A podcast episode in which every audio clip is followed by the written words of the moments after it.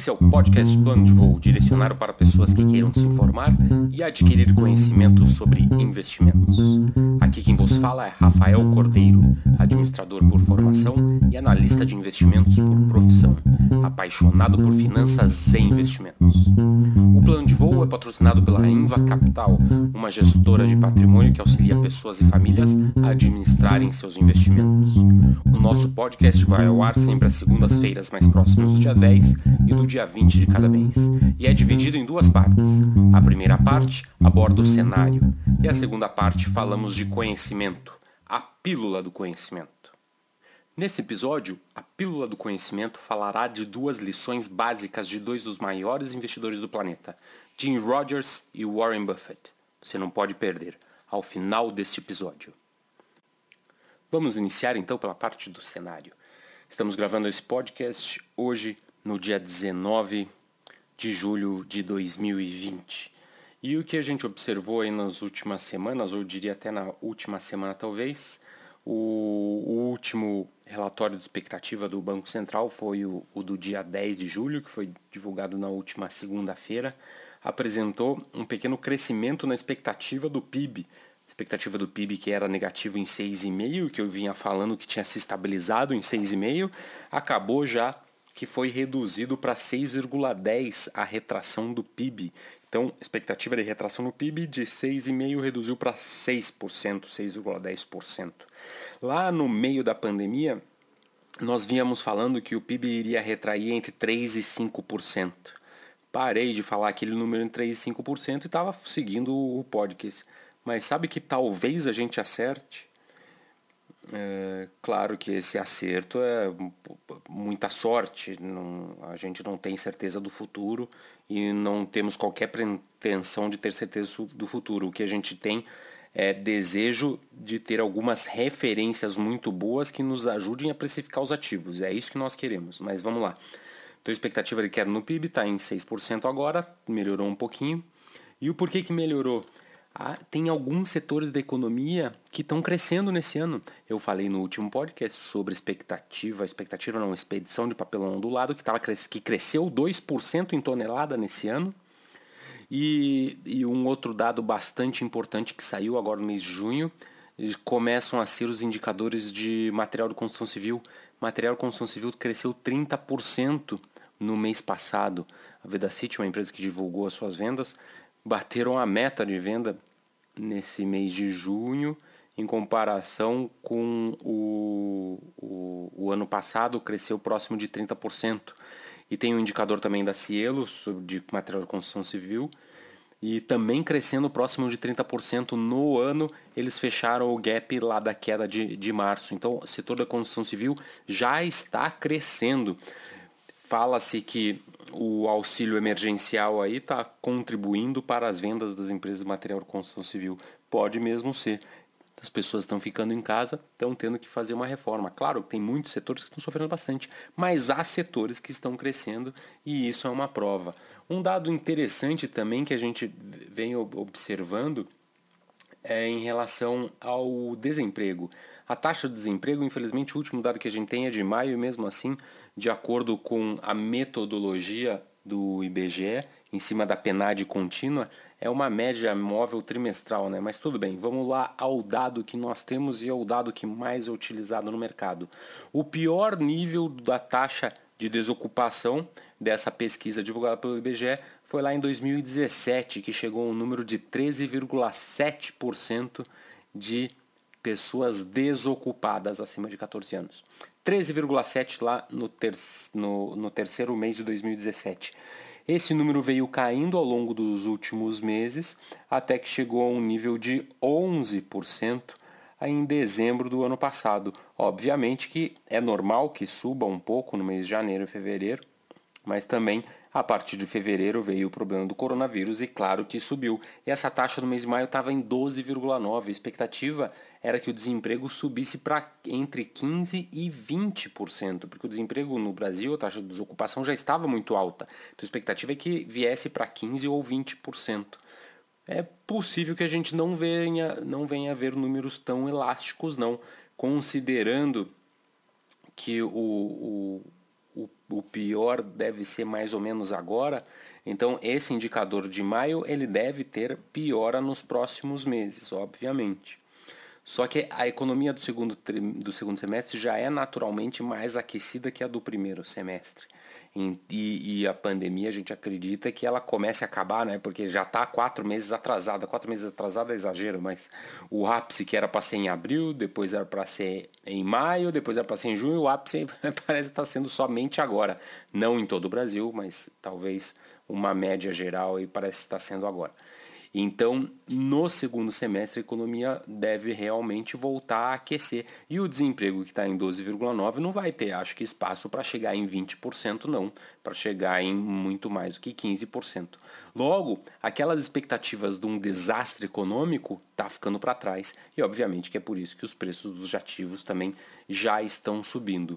Então, o alento para essa grave crise que nós passamos é o fato de que alguns setores estão crescendo e que o desemprego não acabou subindo conforme alguns esperavam. Por isso que precisa tomar muito cuidado com os cavaleiros do apocalipse. O cavaleiro do apocalipse sempre vai te fazer, sempre vai te impedir de ganhar dinheiro, porque sempre eles são tão pessimistas com tudo que você nunca terá coragem de tomar alguma ação. Certo? Vamos agora falar sobre investimentos mais especificamente. Eu sempre falo de quatro classes de investimento, né? Quando eu recomendo lá na carta que nós fazemos na Inva Capital, eu recomendo quatro carteiras de investimentos: carteira de renda fixa, de imóveis, de ações e a, a carteira de alternativos, que são os fundos multimercados. Então, o que nós lá na Inva fazemos? Quatro carteiras de quatro classes diferentes de investimento. Classe de renda fixa. Ah, os principais ativos de renda fixa são CDBs, títulos públicos e os fundos de investimento, que pode ser desde fundo de investimento de direito creditório até os fundos de renda fixa DI normais. E o que eu queria observar sobre a renda fixa é o seguinte: existe um indicador, um índice, na verdade, que é o IMA Geral XC. O IMA Geral é um índice que segue o desempenho de uma cesta de títulos públicos. E esse índice que chegou a cair 4% entre ali o mês de fevereiro e o mês de março, ele já está subindo 2,5% nesse ano. É isso mesmo, ele está subindo 2,5%, 2,44% na verdade, nesse, nesse ano. E o CDI está em 1,87%, ou seja, mesmo com toda a volatilidade do mercado, mesmo ele tendo che chegado a cair 4% nesse ano, o IMA geral XC ele está subindo 2,4%. Então, para as pessoas que compraram títulos públicos aí nos últimos meses, podem comemorar que esses títulos já estão subindo. E é interessante observar que os fundos de renda fixa do, dos bancos, que tem um pouco de debênture, tem uma pequena pimenta, eles estão com um desempenho muito pior. E você quer saber, o risco de crédito é maior do que esses títulos públicos, porque o título público, em teoria, não tem risco de crédito. E um segredinho para vocês, é muito difícil bater esse IMA geral. Eu diria para vocês que de cada 100 fundos de renda fixa que a gente tem no mercado, 98 não conseguem bater o IMA geral em janelas aí de 2, 3 anos. Eu me arriscaria a dizer isso. Vou fazer essa pesquisa e trago essa pesquisa aqui num próximo podcast. Agora, então, os títulos públicos já recuperaram, já estão super bem, os títulos privados aqui ainda não estão tão bem, obviamente, né? Porque o risco das empresas vão começar a aumentar, porque vai ter sim uma dificuldade na vida financeira de muitas empresas, logo elas podem ter dificuldade de pagar as suas dívidas, pagar as suas debêntures. Agora vamos para outra classe de ativos, imóveis. Claro que para falar de imóveis a gente fala dos fundos imobiliários, que é uma, forma muito mais fácil dos investidores acessarem o mercado imobiliário por conta da liquidez, por conta da facilidade de diversificação e também por conta de planejamento tributário, porque o rendimento mensal dos fundos imobiliários, a grande maioria deles é isento de imposto de renda para a pessoa física. O índice IFIX chegou a cair 33% nesse ano, ali entre o dia 3 de janeiro, que é o dia do aniversário do meu pai, inclusive, por isso que dia 3 de janeiro eu dificilmente trabalho. Vamos lá. Entre dia 3 de janeiro e dia 23 de março, o índice IFIX, que mede o desempenho médio dos fundos imobiliários, caiu 33%. Foi uma queda bastante ampla, mas menor do que a queda do Ibovespa. Só que esses, esses fundos imobiliários não conseguiram recuperar tão bem ainda. Estão subindo 26% do fundo, mas ainda estão caindo 15% no acumulado do ano. Claro, o setor imobiliário, principalmente de edifícios comerciais e shoppings, foram. É, é, for, sofreram em cheio essa crise ocasionada pelo coronavírus. E a perspectiva dos fundos imobiliários não é tão boa, mas também é difícil imaginar que vai piorar. Eu particularmente acredito que os edifícios comerciais vão ter aí alguns anos até voltar aos níveis de 2019. Por quê? Porque muitas empresas vão reduzir seus, a sua necessidade de escritório em aproximadamente 10% e vai ter, claro, uma, um outro número de empresas que fecharão as suas portas. Então, até as empresas voltarem a crescer, voltarem a crescer a necessidade de utilização de metro quadrado de escritório, eu acho que vai demorar muito tempo. Muito tempo. Alguns anos, não vai demorar toda a eternidade, eu diria, aí entre 3 e 10 anos. Ah, é um período grande, é um período grande, mas eu prefiro falar uma margem do que errar muito feio, porque ninguém tem certeza disso, obviamente. Então, classe de, de o segmento de edifícios vai sofrer mais, segmento de shopping, eu não acho que vai sofrer tanto, né? A população daqui a pouco vai voltar a consumir em espaços comerciais e voltar a ter entretenimento, porque os shoppings hoje em dia oferecem muito entretenimento, não apenas lojas para você comprar. Daqui a pouco deve voltar ao normal. Agora, os galpões devem ser os que menos sofrerão.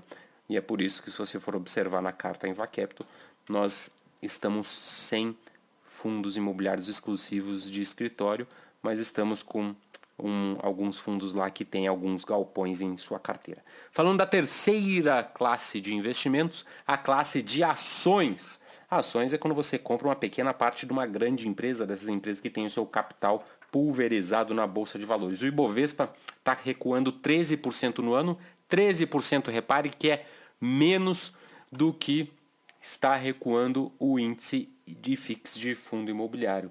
O Ibovespa chegou próximo dos 103 mil pontos na semana que passou, 102,888, parece que foi o fechamento, pelo menos é o que eu estou vendo agora aqui.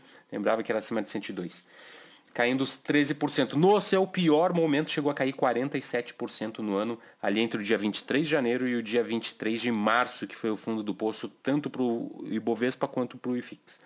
Então chegou a cair 47%, só que do fundo do poço está subindo 62%. Claro que a referência da alta é lá embaixo, então a queda é, fez com que a referência de valorização fosse maior. Por exemplo, se um ativo cai de, 50, de 100 reais para 50 reais, ele caiu 50%. Para recuperar, ele precisa ganhar, subir 100%. De 50 reais para 100 reais, ele tem que dobrar de preço, tem que subir 100%. Então, por isso que em percentual a gente observa que a recuperação foi bastante forte, 62% lá do fundo do posto no dia 23 de março. É o desempenho do Ibovespa.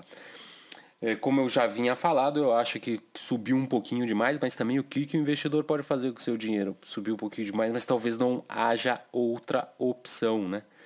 Então, é por isso que justifica o Ibovespa tão elevado. Algumas empresas que têm uma boa presença em setores que estão crescendo e estão no seu topo histórico. Magazine Luiza, que é muito forte no e-commerce, Via Varejo, que também é muito forte no e-commerce, estão aí nos seus topos históricos.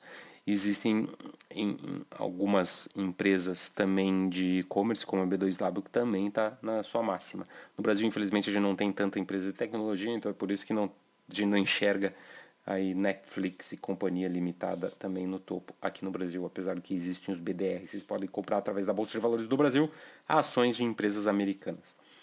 Agora, a última classe de investimentos, a quarta classe, é a classe dos alternativos, que de fato no nosso caso é só recomendação de fundos multimercados.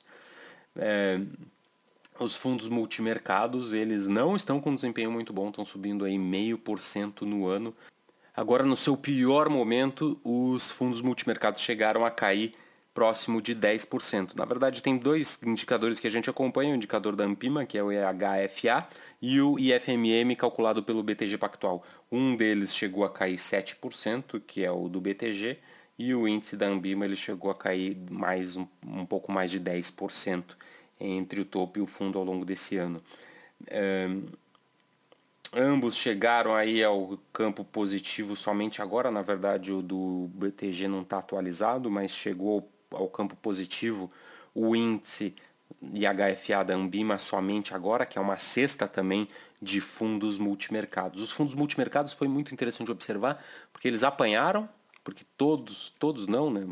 Estou falando uma besteira, mas muitos estavam otimistas em relação ao Brasil, comprados em bolsa, e acabaram perdendo dinheiro, né? Porque o mercado de ações recuou fortemente lá no mês de março. É, muitos deles zeraram suas posições em bolsa, fizeram outras posições que permitiram ele recuperar, eles recuperarem, mas eles não recuperaram numa velocidade muito forte e é por isso que estão subindo somente meio por cento nesse ano. Importante, é muito importante nessa classe dos investimentos alternativos o investidor diversificar não pode ter um gestor apenas, tem que ter mais de um gestor, tem que ter mais uma cabeça pensante para que não haja correlação, ou seja, que os fundos não andem para o mesmo lado da mesma forma. Tem que ter diferentes estratégias, diferentes gestores numa carteira de fundos multimercados. Qual o número ideal de fundos multimercados para uma carteira? Eu diria que pelo menos três, mas o ideal acho que é entre 5 e 7 aí. 5 pode ser um ótimo número, mas não adianta diversificar em um mesmo gestor. Né? Por exemplo, muitos bancos têm, uma, um, ou muitas gestoras, têm diferentes tipos de fundos com estratégias muito similares. Então você não adianta diversificar com o fundo A, B, C e D de uma mesma gestora. Isso não é diversificação nenhuma, porque a correlação daqueles fundos vai ser muito grande, provavelmente será muito grande. Então tem que diversificar em diferentes gestores e possivelmente em diferentes estratégias. Falar sobre as diferentes estratégias de multimercado é um assunto para um outro episódio. Então, sobre o mercado financeiro, eu acho que era isso, não tinha muito para se falar. Vamos agora para a nossa pílula do conhecimento. Nesse episódio vamos falar sobre é, dois grandes investidores, Jim Rogers e Warren Buffett. Jim Rogers foi um investidor que atuou como sócio do George Soros. Ele separou a sociedade, foi fazer uma viagem ao mundo. Ele bateu o recorde, está no livro Guinness por ter dado a volta ao mundo em um carro. Ele também escreveu um livro depois de ter passeado pelo mundo de bicicleta. E tem um, um grande um grande ensinamento, eu diria, que ele dá, que é bastante simples, mas que a, a sua simplicidade faz com que seja ainda mais interessante. O que ele diz é o seguinte: a primeira lição de uma mãe para um filho sobre os investimentos é: compre na baixa e venda na alta. Realmente, para você ganhar dinheiro com o ganho de capital, é você comprando por um preço e vendendo por um preço mais acima. E eu pergunto para vocês, em março, quem de vocês comprou ativos na baixa? Se você comprou ativos na baixa, você fez o certo, pelo menos do ponto de vista do Jim Rogers, você pagou teoricamente barato. E hoje, você está fazendo o que com seus investimentos? Está vendendo? Se você estiver vendendo, você pode estar tá fazendo um bom negócio, porque hoje está mais caro do que estava quando você comprou há três meses. Daí você vai me falar, poxa, mas como é que eu vou saber quando é o fundo e quando é o topo? Tá. Quando é o topo é fácil, é só você olhar para trás e falar, algum dia esteve tão caro como hoje? Não. Ah, então está no topo. Mas quem não garante que continuará subindo? O último rally, que é como a gente chama os períodos de alta, por exemplo, do Standard Poor's, durou anos. Na verdade, durou dez, mais de 10 anos. O, o Ibovespa experimentou quatro anos consecutivos de alta agora. O Ibovespa tinha experimentado em 2002 e 2007 cinco anos consecutivos de alta. Então, às vezes, é difícil você ter seis meses de alta e falar, não, já subiu muito, vou vender. E é por isso que nós gostamos muito e muito mesmo da estratégia de rebalanceamento. A estratégia de rebalanceamento nos obriga a comprar quando cai e vender quando sobe. Porque, digamos que você queira ter 10% no ativo. Se o ativo caiu, você não vai mais ter 10%, porque ele caiu em relação ao, ao preço dos outros ativos. Então você tem que comprar mais quando cai. E quando ele sobe muito, você tem que vender um pouco. Nós estamos passando por um momento muito interessante porque a Bolsa de Valores está em 103 mil pontos, já subiu razoavelmente bem, apesar do que não está no topo, que o topo foi 119 lá em. acho que no dia 23 de janeiro foi 119 mil pontos. Mas alguns podem estar falando, não, mas está caro porque a economia está fraca e não vai crescer tanto assim. É verdade. Então venda todas as suas ações. Pô, mas vou vender todas as minhas ações, vou colocar onde esse dinheiro? Vou colocar no CDI, que vai me render 2% ao ano? Então, aí que começa a morar o problema. E é por isso que nós recomendamos sempre vendas e compras com partes do seu dinheiro. Fique sempre no jogo, mas faça isso com partes do seu dinheiro, essas movimentações, faça apenas com parte do, do seu dinheiro. E siga uma outra regra, regra do Jim Rogers. E que ele diz é o seguinte: os investidores de maior sucesso não fazem nada na grande maioria do tempo. Vou repetir. Os investidores de maior sucesso não costumam fazer nada na grande maioria do tempo. Agora, não confunda em não fazer nada é, com fazer alguma ação. Estou querendo dizer o seguinte: o não fazer nada não quer dizer que a pessoa não está estudando, a pessoa não está olhando para o céu sem fazer porcaria nenhuma. Ela está estudando, está acompanhando o preço dos seus ativos, está acompanhando o mercado. Entretanto, não está tomando nenhuma ação. Não é todo momento que o investidor tem que se movimentar. Investidor tem que fazer poucos movimentos, tem que fazer movimentos cirúrgicos, tem que dançar conforme o mercado permite. Não acredite que aparecem oportunidades claras todo dia. As oportunidades que a gente consegue enxergar e confiar, elas aparecem muito pouco. Por exemplo, Ibovespa cair 40%, não é sempre que isso acontece. Isso acontece uma vez a cada três anos, uma vez a cada cinco anos, uma vez a cada dez anos. A oportunidade não aparece a todo momento. E é por isso que essa outra lição do Jim Rogers é riquíssima.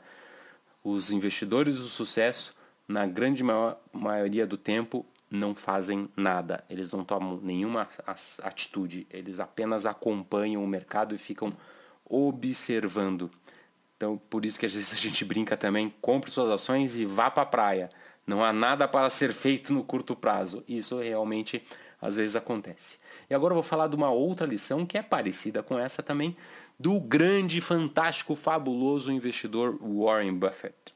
Warren Buffett eu costumo dizer que talvez seja um dos poucos que fez dinheiro realmente com investimentos, porque a grande maioria das pessoas conseguem fazer dinheiro com trabalho, são poucas as pessoas que conseguem fazer dinheiro com os investimentos, apesar do que se você olha a biografia dele, ele começou a trabalhar, se não me engano, aos seis anos de idade, ajudando o avô numa, numa mercearia, num mini supermercado.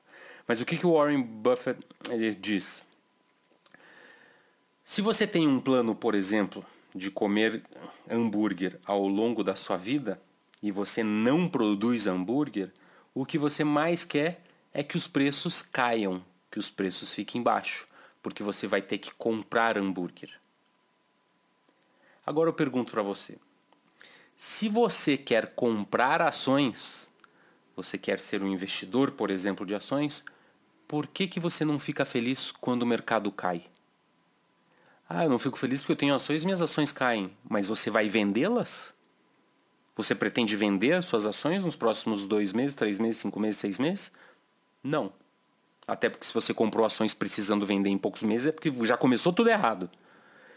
Não, você não pretende vender. Então você tem que ficar feliz quando o mercado cai, porque é uma oportunidade de você poder comprar mais a um preço menor. O mercado financeiro é o único lugar do mundo onde os compradores, claro que não são todos, mas onde os compradores ficam tristes quando o mercado cai. Se você é uma pessoa que tem 30, 40, 50 anos, você não vai vender suas ações muito provavelmente antes dos 60, 70, 80, porque você está trabalhando, você está produzindo, você está fazendo dinheiro. Então você tem que torcer para que o mercado caia, caia, caia por uma década, duas décadas, para você comprar, comprar, comprar, comprar muito barato. Então essa é a grande e fabulosa lição do outro investidor que é o Warren Buffett. Por isso, pessoal, aproveitem para comprar na baixa e vender um pouquinho às vezes na alta. Mercado vai cair, compre mais. E para você comprar, você precisa ter dinheiro. Então siga as lições que o Tim Rogers deixou para seus filhos, para suas filhas. Ele escreveu um, um, um, livro chamado A Gift to My Children. E a primeira, as três primeiras lições do livro são exclusivamente sobre dinheiro. E uma delas é gaste menos do que você ganhe. Guarde um pouquinho de dinheiro. Guardando um pouco de dinheiro, você sempre terá condições de comprar quando o mercado cai. Ah, mas eu tenho um monte de ações investidas lá e o mercado recuou. Mas você não vai vender se você comprou uma empresa que você não confia, você não deveria ter comprado. Se você comprou uma empresa que você confia, acredite que ela vai passar pela crise. E se você tem 10 empresas e uma não conseguir passar pela crise, qual o problema? Todas as outras vão passar e vão voltar a subir muito em, muito em breve. Então, confie na sua estratégia, compre na baixa e venda um pouquinho, às vezes, com o mercado em alta. E aqui a gente termina mais um episódio do podcast Plano de Voo. Agradeço a todos que estão nos ouvindo e desejo a vocês ótimos investimentos.